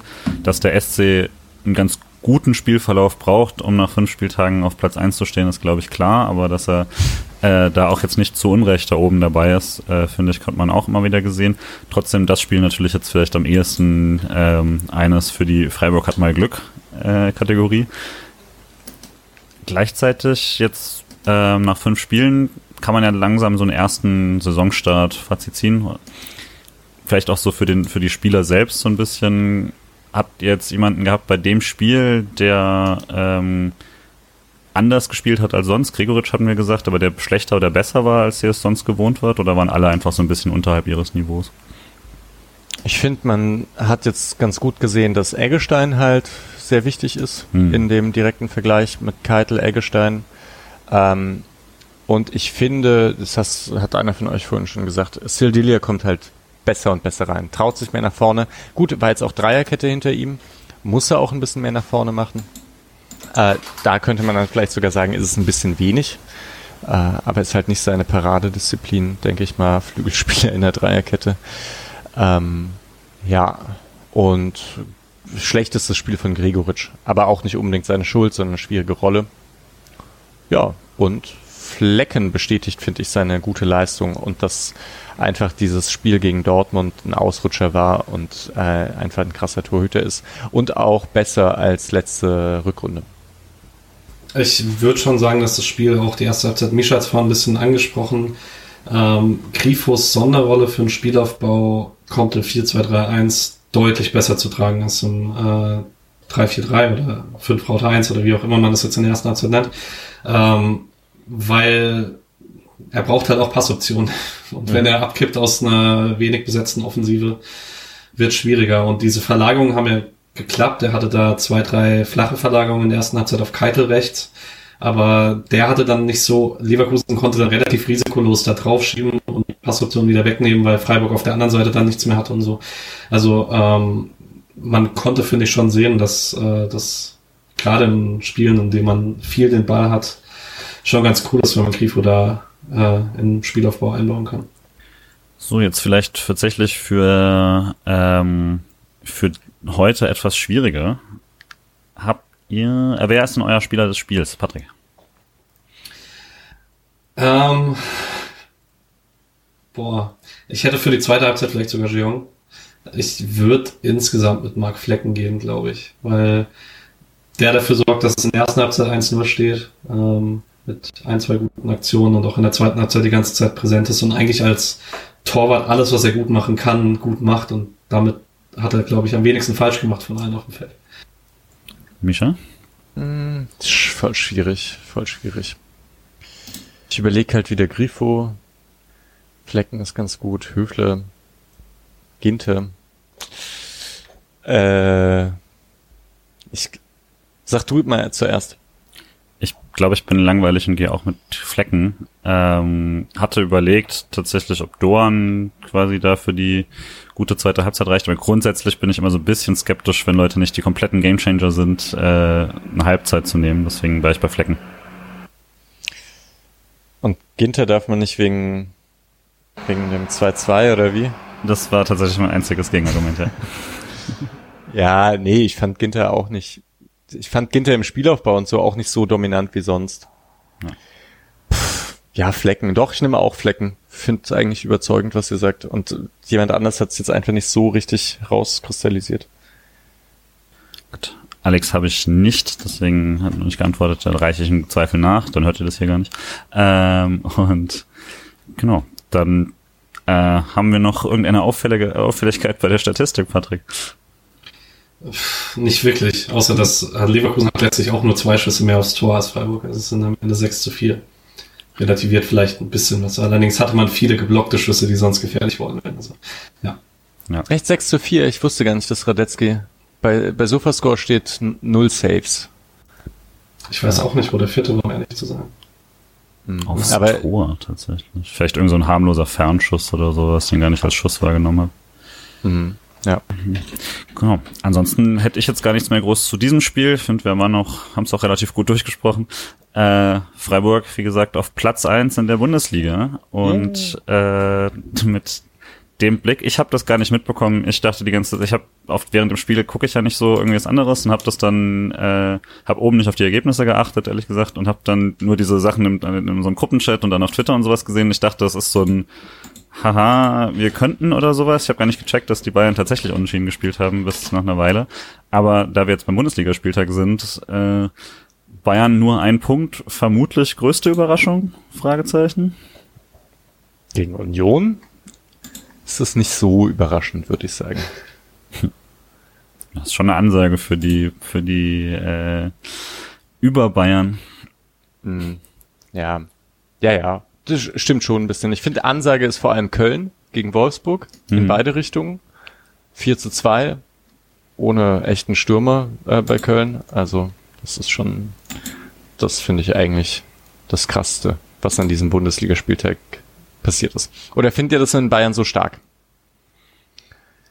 Also ich jetzt, also ich würde schon, also dafür, dass es jetzt zweimal passiert ist, finde ich es auffällig, weil es halt erst äh, das Gladbach-Spiel erst gab und ist natürlich bei beiden Malen, natürlich war es hauptsächlich der Schiedsrichter und äh, ein, ein Übertorwart oder sowas, das ist ja dann immer das Gleiche, aber ähm, das brauchst du ja eh gegen Bayern ein bisschen. Ähm, weiß jetzt aber nicht, ob man daraus jetzt eine Spannung konstruieren kann, die sich irgendwie die nächsten Monate noch ergeben soll.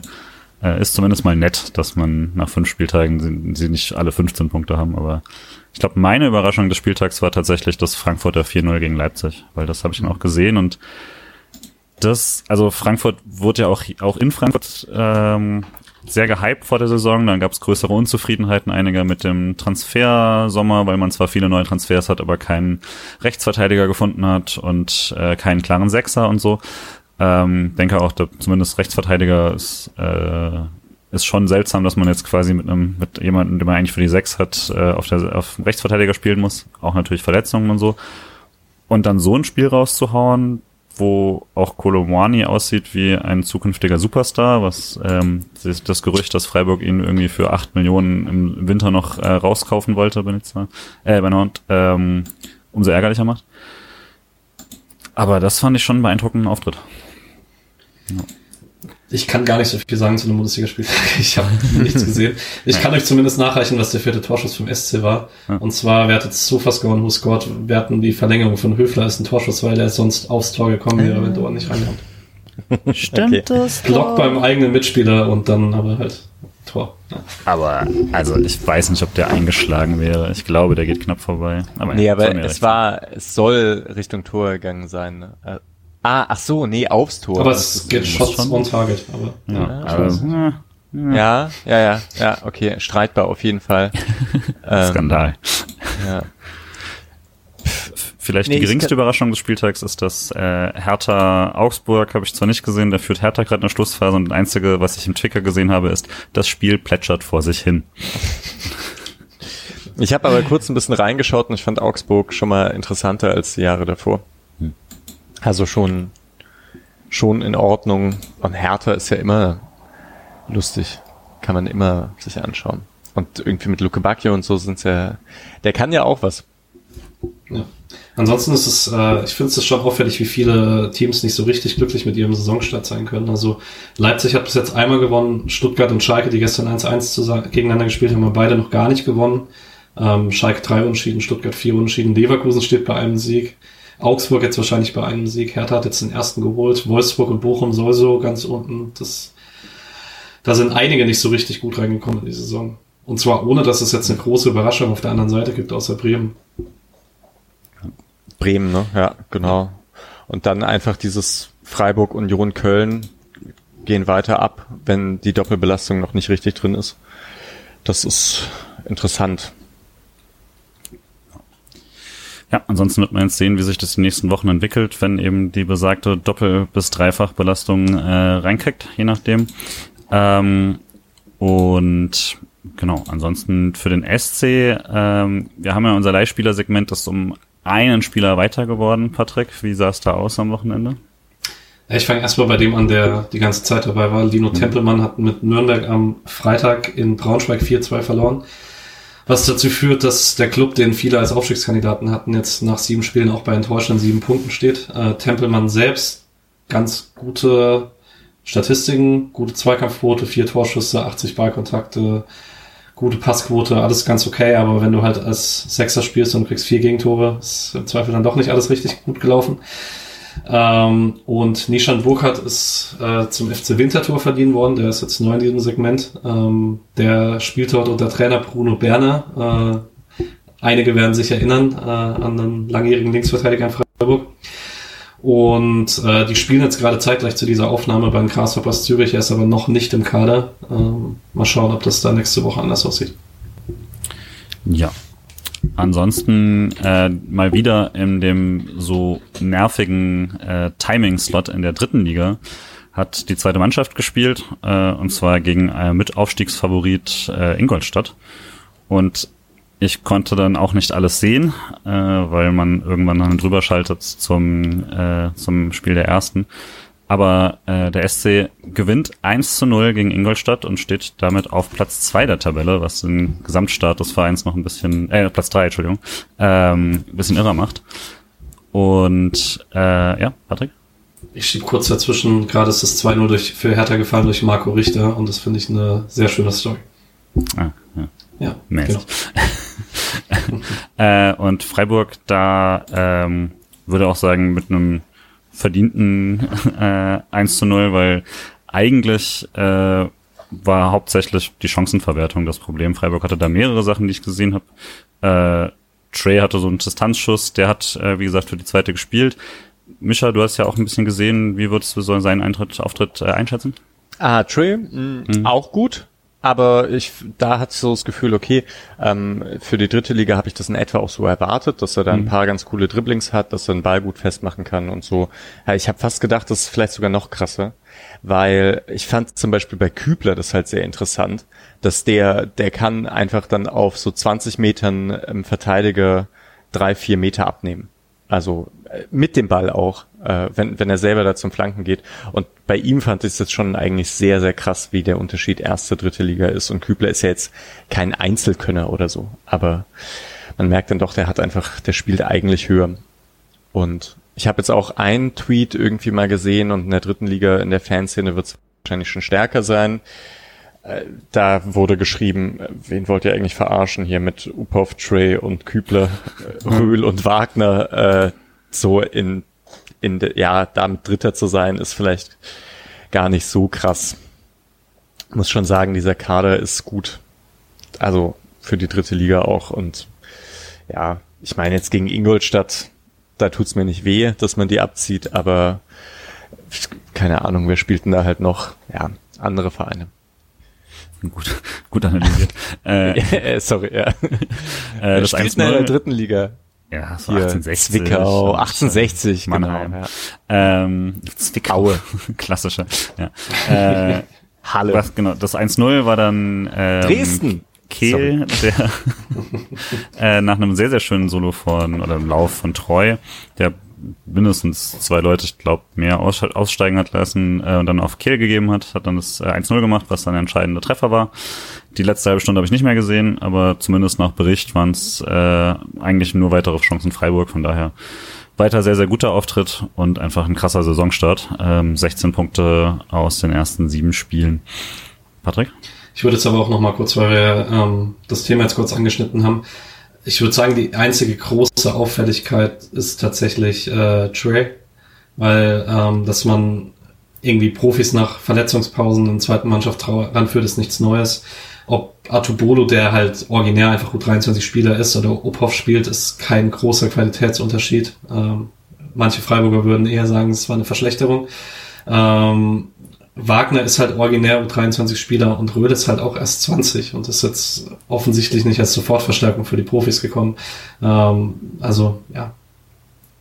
Ich finde nee, ich kann jeden Kritikpunkt verstehen und äh, Ingolstadt ist sicherlich nicht glücklich, die gerade getroffen hat.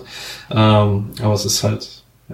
Freiburg be bewegt sich im Rahmen der Regularien. Das sowieso, aber man kann natürlich die Regularien an sich kritisieren, das ist auf jeden Fall richtig.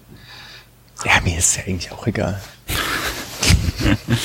Ähm, und bei den restlichen Mannschaften äh, ging es beides gegen Hoffenheim, äh, allerdings nur eine im Ligabetrieb. Die äh, U19 hat äh, 5 zu 2 verloren gegen Hoffenheim und die Frauen haben allerdings mit 6 zu 2 gewonnen. Äh, torreiches, torreicher Sonntag. Ähm, es ist jetzt noch, weil es bei den Frauen noch Testspiel, ich weiß es nicht genau, wie Hoffenheim ähm, da gespielt hat. Bei Freiburg liest sich auf jeden Fall wie die erste Elf äh, und dann natürlich mit den üblichen Rotationen. Ähm, und das wäre natürlich schon mal eine Ansage, das mit der neuen Trainerin Theresa Merck. Äh, bin sehr gespannt. Die Saison geht nächste Woche im Pokal los gegen Andernach und dann in zwei Wochen äh, im Ligabetrieb. Und äh, hatte jetzt auch ein Interview angefragt und dann ähm, mal schauen, was wir da noch vor der Saison hinbekommen. Auch mit der Vorschau auf jeden Fall wird es auch mal noch eine Folge geben. Und da, da melden wir uns nochmal mit dazu. Äh, sind ja gerade sehr äh, volle Wochen für den Verein. Und äh, wenn die Frauen dann ebenfalls so einen Saisonstart hinlegen könnten, dann wüsste ich gar nicht mehr, was man da noch groß machen soll, außer so quasi Bayern-Fan leid zu werden. Das ist schon eine verrückte Zeit. Ähm, und genau, ansonsten war äh, ist das jetzt erstmal mit dem Wochenende. Das heißt, wir blicken nach vorne und da gleich auf zwei Spiele. Nämlich einerseits äh, am Donnerstag beginnt die Europa League-Saison für den SC Freiburg gegen Karabakh zu dem Gegner werden wir äh, in der danach erscheinenden äh, Europapokal-Sonderfolge noch einiges zu sagen. Deswegen müssen wir jetzt gar nicht so tief in die Analyse gehen. Ähm, aber vielleicht mal so, Patrick, von Gefühl her, wie ist dann die Stimmungslage jetzt vor dem Euroleague-Spiel? Ähm, ich habe ein ein glückliches Fanherz schlagen und ich habe gleichzeitig immer so ein bisschen Pessimismus, dass es doch nicht irgendwie ewig so weitergehen kann. Deswegen habe ich irgendwie so diese kleine Angst, dass man einfach gegen einen gut organisierten Gegner zu viel rotiert und voll auf den Mund fällt. Aber eigentlich, keine Ahnung, du bist Tabellenführer in der Bundesliga ähm, und startest jetzt in das europäische Geschäft. Ich sehe, äh, höre am Donnerstag die Euroleague-Hymne im Freiburger Stadion. Ich habe einfach nur sehr, sehr viel Bock auf das Spiel am Donnerstag und hoffe, das wird auch einfach ein gutes Fußballspiel. Und selbst wenn es nicht wird, es ist vielleicht nicht das Dramatischste auf der Welt. Hm, ist ja schon ein bisschen dramatisch. äh, ich weiß nicht, ich nehme an, Mischa, du wirst noch nicht allzu viel Gefühl für Karabakh haben. Hm? Ich, äh, ja, ehrlich gesagt noch für die ganze Europa League-Saison nicht so richtig. Ich äh, sehe das, dass jetzt irgendwie sehr, sehr viele Spiele kommen und ich habe jetzt für Donnerstag auch schon äh, ja, da muss ich noch mal zwei Freunden sagen, dass äh, ich da eigentlich gar nicht kann. ähm, oder dass sie früher gehen müssten und so. Ah, ja, ich hab's, eigentlich habe ich es noch gar nicht richtig auf dem Schirm, dass das jetzt anfängt. Und ich glaube, so richtig check ich es auch erst am Donnerstag um neun. Hm. Ist um neun, oh, oder? Auch um neun, ja. Alle Freiburger Heimspiele um neun. Kann man sich damit dementsprechend ganz gut merken. Ähm, und Läuft auf RTL übrigens. Also nicht nur auf RTL Plus, sondern das Spiel am Donnerstag läuft auch ah, ja. auf dem RTL Hauptsender. Und wer sich äh, Lothar Matthäus nicht geben möchte und äh, in, in Nähe des äh, Stadions äh, hinkommt am Donnerstag, für den gibt es jetzt noch Tickets, weil die UEFA mehrere tausend Tickets irgendwie nicht ab, also erst wollte und dann nicht abgerufen hat. Ich nehme an, das ist ein Standardding, dass sie einfach immer äh, an Sponsoren und äh, eigene Gewinnspiele oder was weiß ich, paar tausend Tickets kriegen müssen. Und überraschenderweise gingen die wohl nicht weg im UEFA Headquarter für Freiburg gegen Karabakh konnte man nicht ahnen, deswegen sind die jetzt kurzfristig wieder beim SC und äh, auch der Gegengerade sind hauptsächlich noch äh, die Tickets unten. Das sind nicht die attraktivsten, glaube ich, preislich. Das dürften die 50, 60 Euro Tickets sein. Aber da kommt man auf jeden Fall noch ran. Ich denke, so 1000 oder so sah das noch aus, als ich mich da mal reingeklickt habe. Und die werden jetzt ab heute auch, äh, oder wenn, die, wenn der Podcast erscheint, sind die auch im freien Verkauf. Daher hoffe ich, dass man das Ding dann voll bekommt. Und Micha hat es vorhin schon angesprochen, dann geht's halt am am Sonntag einfach direkt weiter äh, gegen Gladbach. Wir wissen noch nicht so genau, wie wir es machen mit den Folgen dazwischen, deswegen würde ich einfach hier gleich die Tipps gleich mal zusammenziehen, damit wir das zumindest schon mal haben. Aber so ein Gefühl dafür, zwei Spiele in drei Tagen und der Gegner hat keins. Läuft das? Äh, nee, nee, läuft nicht, glaube ich. Ja. Ähm, ich glaube, dass, obwohl, ach, ja, Heimspiel gegen Gladbach, das ist natürlich schon irgendwie. Das ist schon easy, ne? Ah, schon gut, ne? Ich glaube, ich schaue mir das Spiel jetzt auch an, was sie gegen Mainz spielen werden. Es kann natürlich echt, ich sag mal, unentschieden gegen Gladbach. Ähm, gewinnen, gewinnen gegen Karabakh und spielen unentschieden gegen Gladbach. So 2-1 und 1-1. 2-1 gegen, okay. Ja, sorry. Ich habe von Alex ein 5-0 gegen Karabakh bekommen vorhin mal. ähm, aber da habe ich nicht gesagt, dass er Gladbach auch tippen muss. Ja. Ähm, ich glaube, das wird am Donnerstag eher ein Gewürge und sag, wir gewinnen das 1-0 gegen Karabakh, irgendwie spätes Tor oder so. Und äh, verlieren 3-2 gegen Gladbach. Uff. Äh, ich ich setze nicht mehr auf Niederlage so schnell. Äh, ich glaube, dass ich auch so ein, so ein bisschen würgiges 1-0 ist eigentlich aber auch das, was ich mitgegangen wäre. Ähm, ähnlich unserem Euroleague-Quali-Spiel vor einigen Jahren, ähm, wo wir zu Hause ja zumindest auch trotz verschossenem Elber noch das 1-0 hatten. Ähm, und dann am Sonntag gewinnt man einfach nochmal, weil es halt zu Hause gegen Gladbach ist und das geht schon. Außerdem hatten wir nicht mal so ein Spiel nach zwei Tagen, weil die DFL ah, uns komplett ja. verarscht ja, genau. hat und wir mussten gegen irgendwie die kürzeste, zuerst. ja, irgendwie das kürzeste Spiel hintereinander machen seit Köln Jahren. Schneespiel oder so. und Gladbach daheim, genau. Und das hat doch auch geklappt. Ja. Hat und geklappt. Köln Schneespiel war ja auch noch. Wochen. Ja, also ich meine, ist vermutlich ein Vorteil irgendwie, deswegen gewinnt Freiburg äh, 1-0 und 2-0. Easy. Und also man kann vielleicht noch sagen, ähm, vielleicht werden wir da auch gleich in der Sonderfolge nochmal drüber sprechen.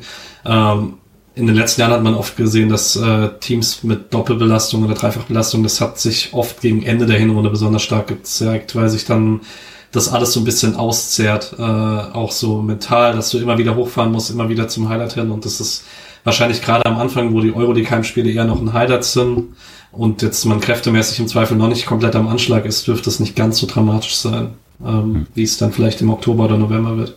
Ich glaube auch, der, der schlimmste Teil davon wird dann, wenn das wirklich die fünfte Woche in Folge ist oder schon die dritte oder so. Aber ja, schauen wir, wir mal. Spielen, sorry, äh, Pokalauslosung ist gerade durch und der SC spielt zu Hause gegen FC St. Pauli und ich glaube, das ist ein ziemliches Traumlos. Krass. Klingt ganz ja. gut. Ja. Äh, wann ist das? Das könnte natürlich auch. Äh, äh, irgendwann im Oktober, glaube ich. Hm. Ja, sicher auch nicht ganz optimal, dass das noch in diesem Jahr ist. Ah ja.